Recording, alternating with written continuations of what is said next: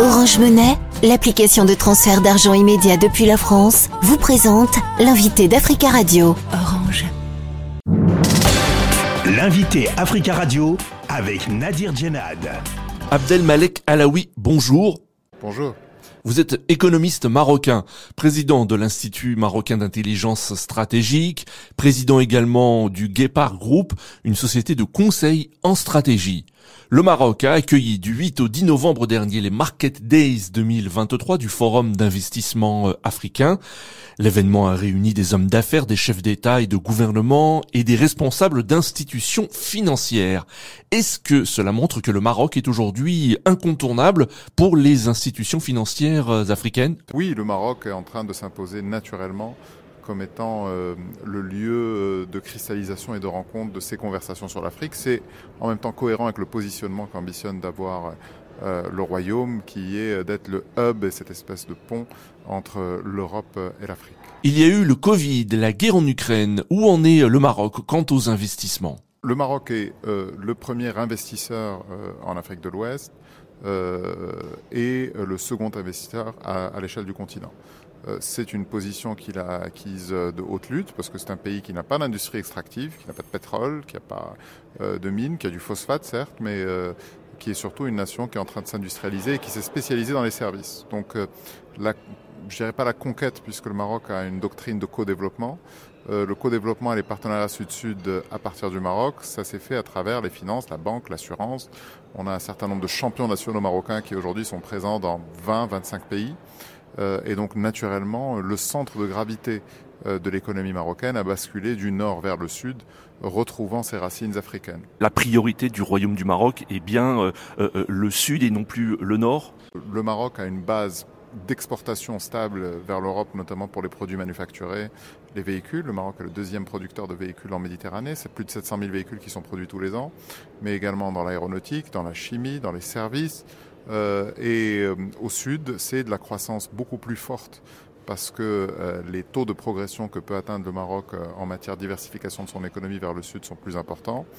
Le taux de risque est également un petit peu plus élevé, mais c'est naturellement en reprenant un certain nombre de positions historiques d'anciennes puissances coloniales que le Maroc a commencé à s'installer avec son style, avec son tempérament et surtout avec le leadership de son souverain euh, il est emblématique que le roi du Maroc ait effectué plus d'une centaine de visites en Afrique au cours des deux dernières décennies, que chaque fois qu'il se rend en Afrique, il se rend non seulement avec un contingent politique, mais également un aéropage euh, économique. Donc c'est le premier ambassadeur euh, économique de cette nouvelle empreinte du Maroc et de cette volonté d'avoir des partenariats sud-sud. C'est l'alliance du cœur et de la raison. Le Maroc a connu euh, récemment un, séisme dévastateur, notamment dans la région euh, de Marrakech. Hein. Quel bilan peut-on faire aujourd'hui concernant euh, les victimes, les sinistrés et la reconstruction? Alors, le, séisme de Marrakech a été comme une, ce qu'est une boîtoire à un avion. C'est un révélateur de lignes de force et de fractures plus anciennes. Donc le fait que le Maroc ait réussi à mener toutes les opérations de secours avec très peu d'assistance internationale a d'abord montré que euh, le Maroc est un pays qui est arrivé à un niveau où il peut se hisser à la hauteur du moment, même lorsque l'agenda tactique prend le pas sur l'agenda stratégique. Il y a un bilan humain qui est lourd, comme vous le savez, près de 3000 euh, victimes, 50 euh, 000 personnes qui sont déplacées, qui n'ont plus de maison. Mais il y a un plan de reconstruction massif qui a été mis en place par le gouvernement, qui va mobiliser environ 10% du PIB, soit près de 12 milliards de dollars sur 5 ans.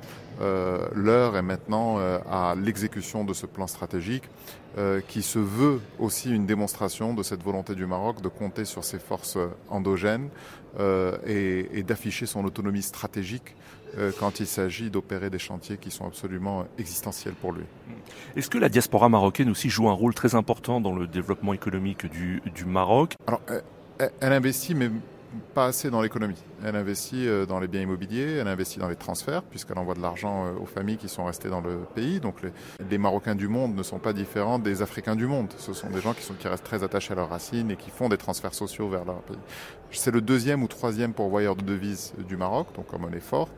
Et le lien, malgré euh, que l'on soit à la deuxième ou troisième génération de migrants et de Marocains du monde, reste un lien extrêmement fort avec la mère, avec la mère patrie.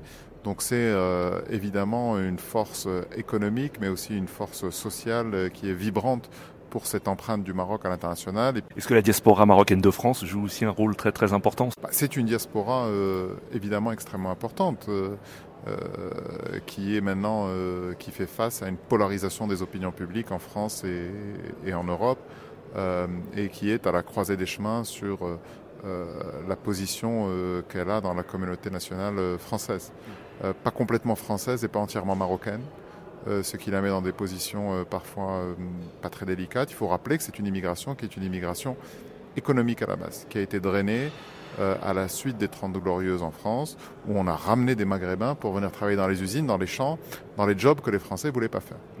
Et maintenant, face à cette deuxième et troisième génération qui est née dans l'Hexagone et qui n'a connu que Marianne comme emblème, il y a cette polarisation du champ politique qui laisse beaucoup de gens étonnés, parfois sidérés euh, de se retrouver euh, dans des, à gérer un débat politique qui ne leur appartient pas finalement. Est-ce que vous encouragez par exemple les Marocains établis en France à revenir au pays?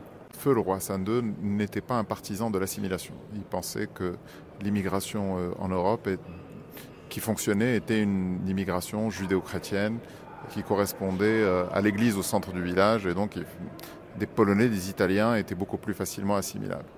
Euh, le roi Mohamed VI s'est jamais exprimé euh, sur la question euh, en particulier, mais il y a des talents marocains du monde qui reviennent au Maroc pour investir, pour faire des projets. la grève fonctionne pas toujours parce qu'évidemment, quand on a grandi dans un pays européen et qu'on se retrouve dans un pays méditerranéen, c'est plus compliqué de pouvoir avoir les codes culturels pour avancer. Il y en a quelques-uns qui ont des success stories, d'autres qui ont échoué, mais finalement, ça reste une grande histoire d'immigration globalisée. Que pensez-vous euh, de l'état des relations diplomatiques entre le Maroc et la France aujourd'hui? Moi j'observe comme tout le monde que euh, si on inscrit tout ça dans les temps longs, il y a un pays qui essaye de s'affirmer comme une nouvelle puissance euh, régionale sur le plan économique et politique, et il y a un pays qui a été la puissance coloniale qui voit ses positions, qu'elles soient économiques ou politiques, euh, s'effriter, reculer, être moins importantes. La Grande-Bretagne a su négocier ce virage avec l'Afrique de l'Est euh, d'une manière très différente de la manière dont la France l'a fait, du fait de la complexité des réseaux, de la fragmentation des pays, euh, du vieillissement de certains réseaux, euh, ce, cette baisse d'influence de la France est vécue de manière beaucoup plus douloureuse par la France et de manière beaucoup plus euh, libérée par le, euh, par le continent africain et notamment l'Afrique de l'Ouest francophone. C'est emblématique à quel point est-ce que le divorce est intéressant au niveau des opinions publiques puisque vous avez vu cette vague de putsch militaire qui a eu lieu. Pour Paris, ce sont les nouveaux Bokassa, euh, les nouveaux euh, dictateurs, mais pour la rue africaine, c'est les nouveaux Nkrumah, c'est les nouveaux libérateurs. Donc il y a une, compétition des narratifs qui est en train de se dérouler. Je pense surtout que les Africains ne veulent plus entendre un discours un petit peu moralisateur qui arriverait de Paris euh, et qui veulent une position qui se rapproche beaucoup plus de ce que fait la Chine euh, en Afrique, où elle fait des affaires, mais ne s'immisce jamais dans les affaires internes. Abdelmalek Alaoui, merci beaucoup d'avoir euh, répondu à nos questions. Merci. Je rappelle que vous êtes économiste marocain, président de l'Institut marocain d'intelligence stratégique, président également du Guépard Group, une société de conseil en stratégie. Orange Monnaie, l'application de transfert d'argent immédiat depuis la France, vous a présenté l'invité d'Africa Radio.